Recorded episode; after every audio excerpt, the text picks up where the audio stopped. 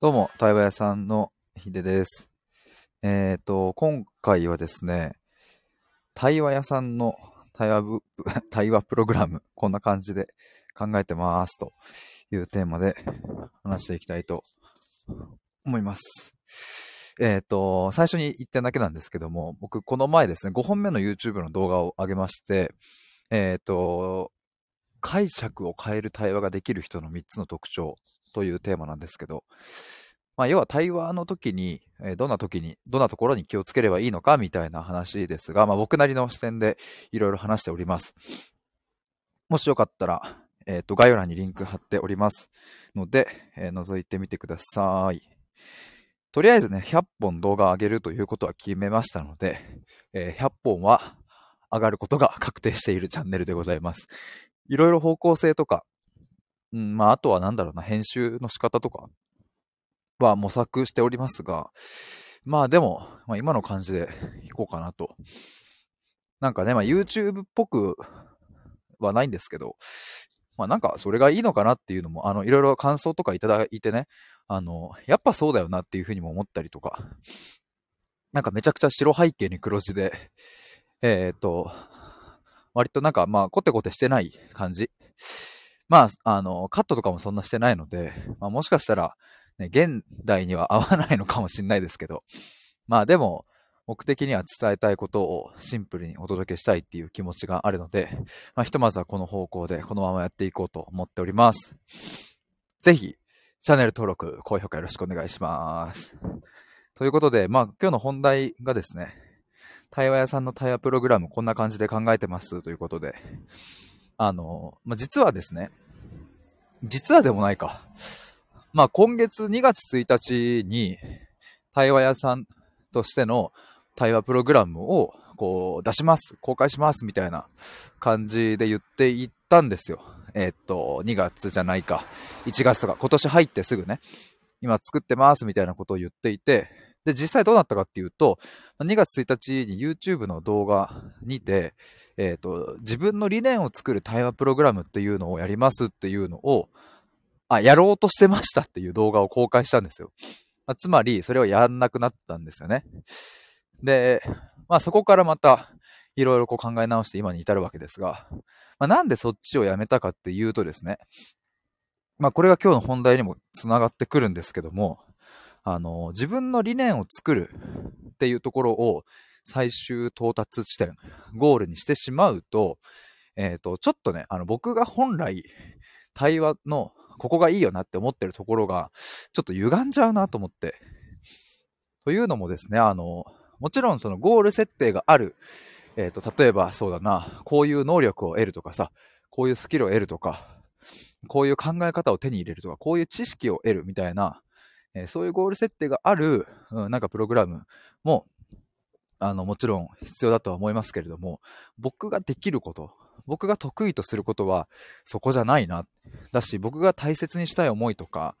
まあ僕がこの世界に、えっ、と、届けたいもの、みんなに伝え、伝えたいものって、なんかそういうんじゃないなっていうのを、まあその2月1日に思ったわけですよ。まあだから一応作ったは作ったんだけど、うん、まあやめますっていう。でも一応こんなものを考えてましたっていう動画なので、まああの、もしよかったら、あの、見ていただけると嬉しいんですけど、まあ、要はですね、あの、僕はですね、なんででもそれを作ったかっていうと、自分理念を作る対話プログラムを作ったかというとですね、あの、まあ、何かしら価値を生まなきゃってちょっとね、思い込んでいた。価値って、その、分かりやすい価値を生まなきゃいけないと思ってたんですよ。人に伝わる価値。で、その時に、まあ、自分の理念っていうのを、まあ、僕は、あの、一緒に作ってきた経験があるので、直近でも、その起業家さんの理念とかもあるし、えーそうじゃない方の理念とかもあるし、だから、あ、ここがいいかな、そうしたら、皆さんに、あ、これ価値があるって思ってもらえるかな、とかって思ったんですが、やっぱ違和感が出てきて、そこじゃないなと。いや、価値って別に、あ、救急車だ。これはこっちには来ないやつだな。はい、こんなやつです。すいません。まあ価値ってね、別に、なんだろうな、その、最終的な成果物だけが価値ではないぞっていう。いや、てかむしろ僕はですね、対話のその時間にめちゃくちゃ価値があるし、意味があるし、いや、そうだよな。俺が信じていたらここじゃんっていう。だし僕はそこに自信があるじゃん。いや、だからそこを求めに来てくれた人に、えー、このプログラムをお届けしたいし、逆に言うならば、えっ、ー、と、何かそういう目に見える価値が必要だっていうふうに、そう思う人はですね、あの、多分僕のプログラムには合わないだろうなとも思うので、なんかそこちゃんとした方がいいなっていうのを思いました。めちゃくちゃちっちゃい男の子が全力で僕の目の前を走り去っていてめちゃくちゃ可愛いんですけど しかもでっけえリュックサック背負って、でっけえヘルメットかぶって全力で走っててやばいな、可愛いな。まあ、みたいな感じでですね、まあ、ちょっと前置き長くなりましたが、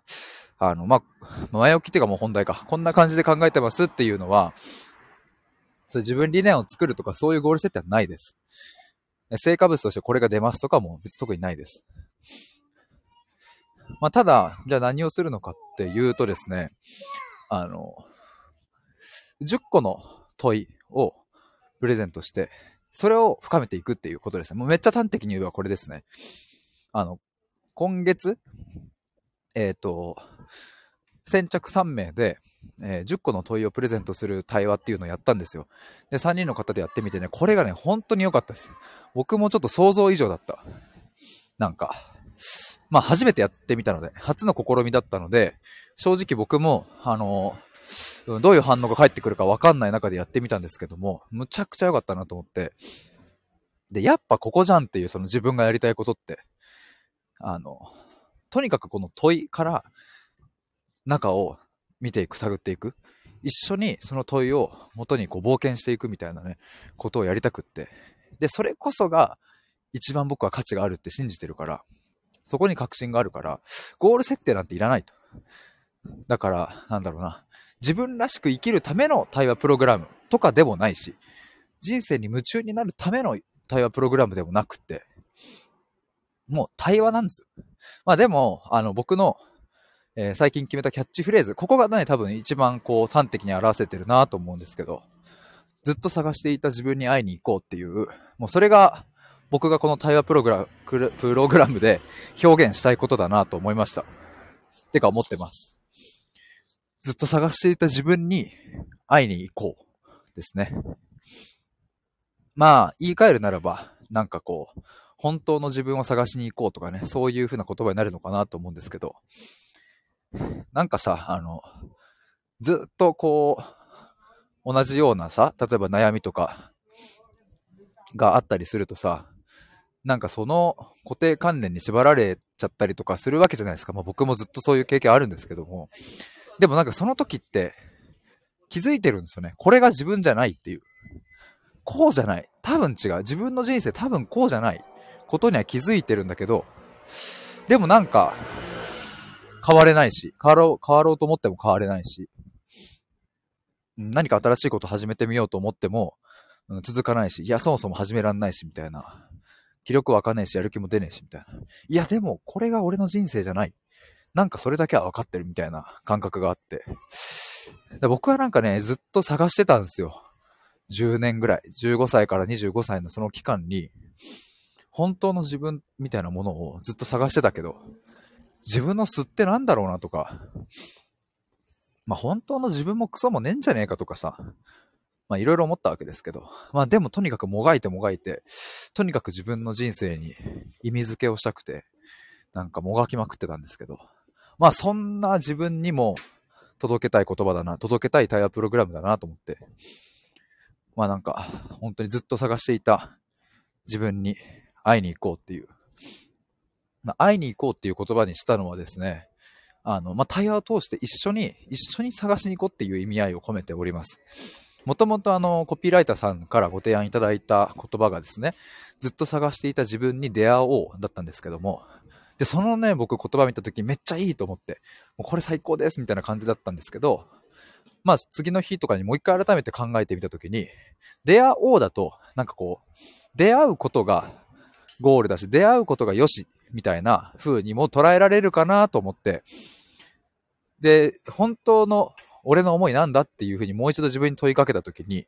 ずっと探していた自分に出会おうではなく、ずっと探していた自分に会いに行こうっていう。一緒に同じ方向を向いて、一緒に対話して、一緒にそこ探していこうっていう。で、会いに行こうだから、ぶっちゃけね、会えるかわかんないし、いるかもわかんないけど、その過程そのものが、もうその人をその人をたらしめるというか、そういうもんだなっていう。まあ僕もね、それで言うとですね、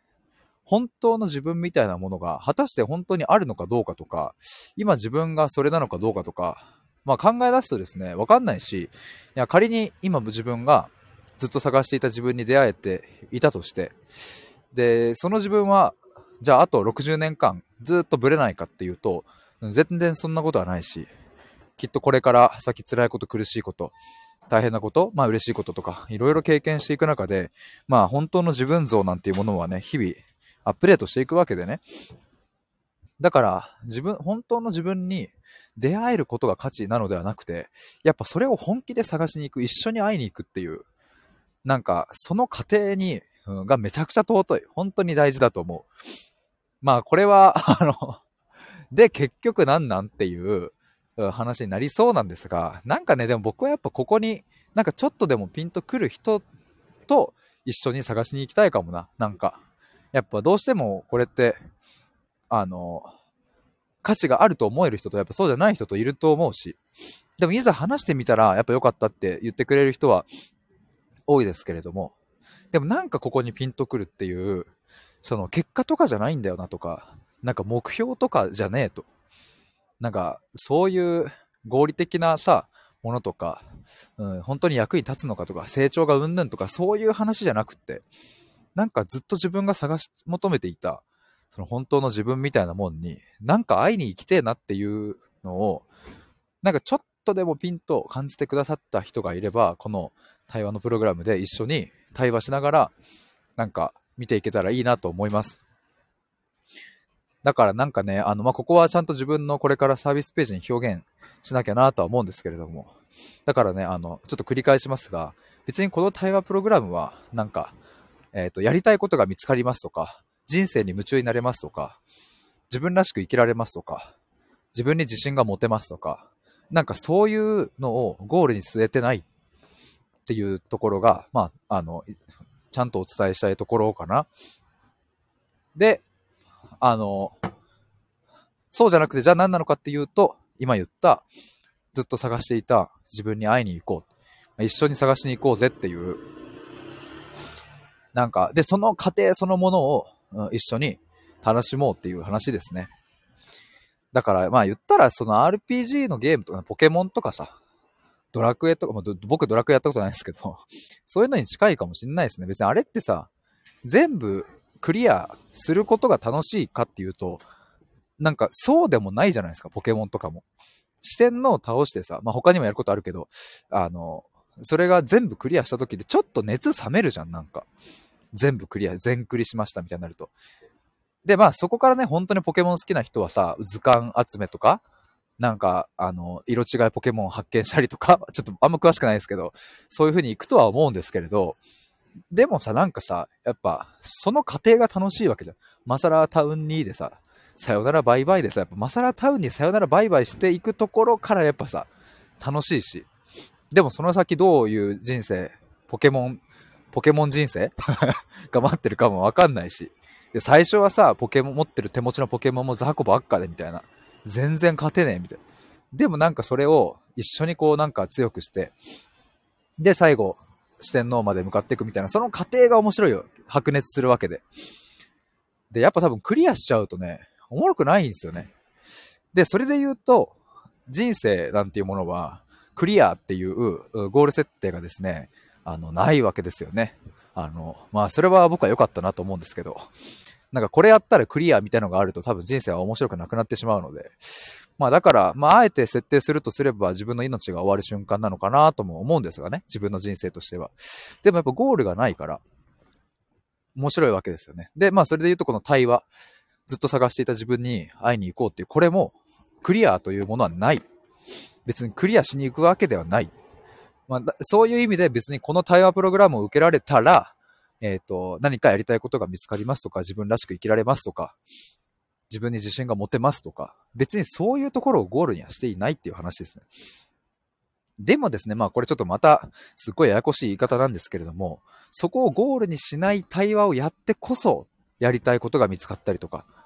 自分らしく生きられたりとか、夢中になれるっていう。あらまあ不思議なことって感じなんですけども。いや、これはね、いろいろなんか、なんかさ、その追いかけると逃げていくし、でも逃げると追ってくるんですよね、なんか。嫌なことから逃げて逃げて逃げまくっていると、それはいつか必ずまた自分の目の前に現れるし、で、あれが欲しいって、ああいう風になりたいっていう風なのをずっと追って追って追いまくると、それはずっと手に届かないっていう、まあなんとも皮肉な世界の構造になってるなと思うんですが、だから、もう逃げることをやめるし、追いかけることをやめて、まずちょっと自分を探しに行きませんっていう、なんかそういう感じですね。あ、でもなんかちょっと話しながらちょっと言語化できてきましたわ。まあそういうもんです。だから、あの、僕はそこにめちゃくちゃ価値があると思ってるので、まあそれを本気で作るので、なんかそこになんかちょっとでもピンとくる方がいれば、ぜひ受けてほしいなと思います。一応ね、あの、体験みどういう流れでやるかっていうと、一応今思い描いてるのは全12回ぐらい。で、最初の1回目で、えっ、ー、と、むちゃくちゃ徹底的にヒアリングする。何をヒアリングするかっていうと、その、あなたが向き合いたいテーマとか、今悩んでいることとか、えっ、ー、と、なんか解消したい問題とか、うん、わかんない。あの、向き合いたいテーマで言えばさ、生きる死ぬについて考えたいとか、愛について考えたいとかでもいいし、えー、もっともっと身近な、えー、最近彼氏に振られて、彼女に振られて、えっ、ー、と、心が苦しいと、そういう話題でも全然いいし、会社の上司がうざいとか、あでもいいし、あの、入り口は何でも OK で、まあ、それはね、今回、えっ、と、10個の問いを作る対話っていうのをやってみて、もう完全に分かりました。もうそうだなと思ったんですけど、まあ、その入り口から90分徹底的にヒアリングしていくとですね、その人がどんな問いと向き合ったらいいのかっていうのは、まあ、なんか僕の頭の中で出てくるので、それを10個作って、えっ、ー、と、プレゼントしますっていう、まず。だから第1回で徹底的にヒアリングし、えー、それをもとに僕が10個の問いを作りですね、その10個の問いをもとに、えー、残りのセッションで、えそれぞれをめちゃくちゃ深掘りしていくっていう感じです。これ本当に、あのもうちょっと手応えを感じまくっておりますので、いや、これもう間違いないなと自分では思うから、まあ、この方向性で作っていこうと思ってます。でね、あのまあ、ペースで言うと、多分週1とかはちょっと多いのかなとかって思うので、えっ、ー、と、月に2回かな。だから2週間に1遍ぐらいのペースでやっていく。だからまあ、約半年ぐらいで、半年かけるとね、やっぱいろんな出来事起こりますし、で、その半年の出来事の中で気づいたことをまた対話に持ち込んでとかやっていけばですね、あの、またそれも面白い変化が生まれるなと思うので、まあ、イメージ半年くらい。で、月に2回。で、えっ、ー、と、基本オンラインですが、もし東京近辺とか来れる方で対面を希望の方は、えっ、ー、と、月のうち1回は対面とか、対面とオンラインをちょっとこう、混ぜていくみたいなのも、あの、想定しております。あ、クラリンさんこんばんは。どうもどうも。ちょっと今日は気づいたらまた熱々で話しておりました。今ちょっと対話のプログラムについて話したんですけど、そう、オンラインとオフライン、対面を両方セットにしようかなと思って、あの、希望の方は。僕、あの、でね、僕、東京できればね、表参道とかがいいなとか思ったりしてます。表参道付近とか、まあ僕がね、好きな都内の場所が表参道と浅草なんですけど、そこだと僕も、あの、あ、ここのカフェとかだったら話しやすいなとかもありますし。クラリンさん、なるほど、いいですね。ありがとうございます。そう、なんかね、オンライン、そう、オンラインの対話の良さもでもめっちゃ感じたから、だからちょっとね、あの、対面希望の方でも、全部対面じゃなくて、両方で混ぜたいんですよね。なんかやっぱね、あの、対面には対面の良さがあるっていうのを、まあ、なんだろうな、コロナ禍が教えてくれたってめっちゃ多分皆さんもあると思うんですよ。そのズーム飲み会とかさ、その基本的にこう人と距離を取るようになったからこそ、ちょっと人と会えるようになった時にやっぱ会うのいいなっていうのは分かったと思うんですけど、でも一方でね、僕このコロナ禍で分かったことは、オンラインって結構いいじゃんっていうことも分かって、もともとコロナ禍に入る前までってさ、なんだろうな、やっぱり会いに行くことが主流だったから、なんかこう、オンラインでなんか話すって、ちょっと味気ねえな、みたいな。って思ってたし、オンラインで話したら多分あんまり深い話できないよな、みたいなのも正直思ってたんですけど、でもね、やっぱね、あの、いざ使ってみると、そんなことなかったっていう。もちろんオンラインだけよりはね、もしかしたら対面もあった方がいいのかもわかんないですけど、ね、オンラインで十分深い話できるし、で、なんでかっていうとね、これまた面白くて、その、やっぱズームとかだと、その、ノイズが入りにくいっていうのがまず一個あるんですね。外部の。あの、例えばカフェとかで話すと、えっ、ー、と、お客さん、他のお客さんもいるし、店員さんいらっしゃいませとか言うし、なんか放送とか入ったりするかもしれないし、とかね、やっぱこう公共の場だからさ、やっぱこう公共の場のモードがあるじゃないですか、皆さんそれぞれ。そこではこうさ、こうなんだろうね、ふんぞり返って座れないじゃないですか。でもまあ家だったら部屋着でいいし、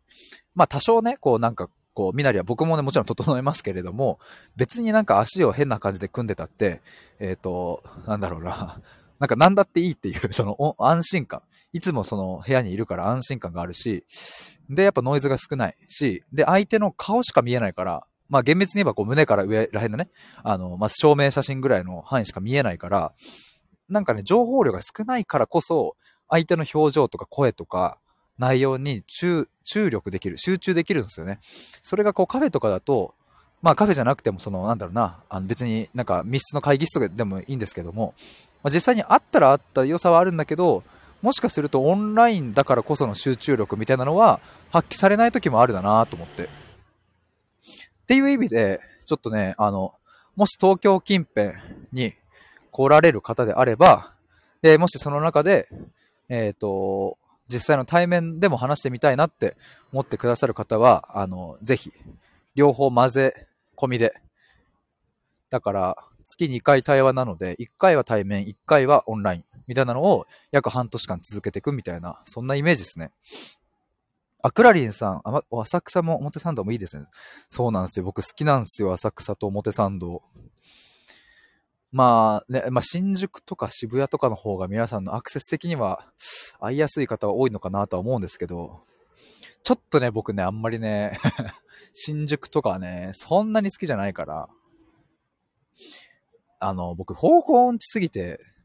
ちょっとね、道わかんねえっつうのもあるんですよね、そう。表参道とかは割とこう単純だったりするし、まあ、浅草もね、もう何回か行ってるから分かりやすいんですけど、で、あとの場の空気感が好き。表参道も浅草も。渋谷とか新宿より全然好きですね。まあ、池袋は大学があったので、池袋はまあ割と好きかな。なんか慣れ親しんでるし。まあでもそんな理由からですね、表参道浅草あたりで考えております。で、半年間ですね。なんかそんなところでしょうか。まあちょっとこれ、対話屋さんの対話プログラムは、あの、今月中というかもう来週とかには出したいですね。ただね、僕ね、あれなんですよ。MacBook が故障というかね、してて、ちょっとそれで1週間ぐらいパソコンが使えなくなるかもしれないので、わかんない。ちょっと、そう、来週あたりに修理出すから、1週間スマホのみになっちゃうのでね。あれですけど。まあまあ、そんな感じで、対話プログラムを出したいと思います。ちょっと今日お話できてなんか、やっぱりここでいいなっていう再確認にもなりましたし、あの、ぜひ、今もしアーカイブでここまで聞いてくださってる方がいらっしゃったとしたらですね、きっと何かしら、なんかこうピンとくるところがあったのかなと思うので、もし、あの、よかったら、公式 LINE の方登録いただけると嬉しいです。概要欄にリンクを貼っておきます。あの、後々は、あの、そうそう、受付するときは、公式 LINE で受付をしますので、ぜひ覗いてみてください。あ、ちなみにもし、今、潜って聞いてくださっている方も、リンクを送りましたので、よかったら登録お願いします。あと他にもね、僕今月初1日に毎月対話会をやる、やってるんですけども、次は3月1日。でもそこはもう、あの、満席になってるんですが、えっ、ー、と、翌月の4月1日、えー、もやります。で、その案内は3月2日から開始予定なので、で、また4月1日に対話会やったら、その4月2日に、えっ、ー、と、翌月の対話会のお知らせをするっていう、まあ、毎月1回ね、この1月のサイクルでお知らせして募集してっていうで、大体1回あたりの、あの、募集人員は定員5人になるので、まあ、ここは先着順になりますので、もしよかったらそちらもお願いします。ここれはあの、参加費無料でやっております。ちなみに3月1日はね、あれですね、自己肯定感について考えるっていう、えそのテーマ1本で90分やります。で、4月1日はね、ちょっとまだ未定なんですけども、まあおそらくそういうね、幸せとは何かについて考えようとか、愛について考えようとか、なんかそういうのをこうみんなとポップに、でも真剣に楽しく話していくみたいな、そんな感じの対話会です。はじめましての方にも、あの、わかりやすいようにというかね、なんだろうな、あの、初めて参加した方も、すぐにこう、馴染んで参加できるように、僕がその対話会の冒頭に、ちゃんとそのどういう対話会なのかとか、どういう風に発言してとか、なんかそういう趣旨とかもちゃんと丁寧に説明しますので、あの、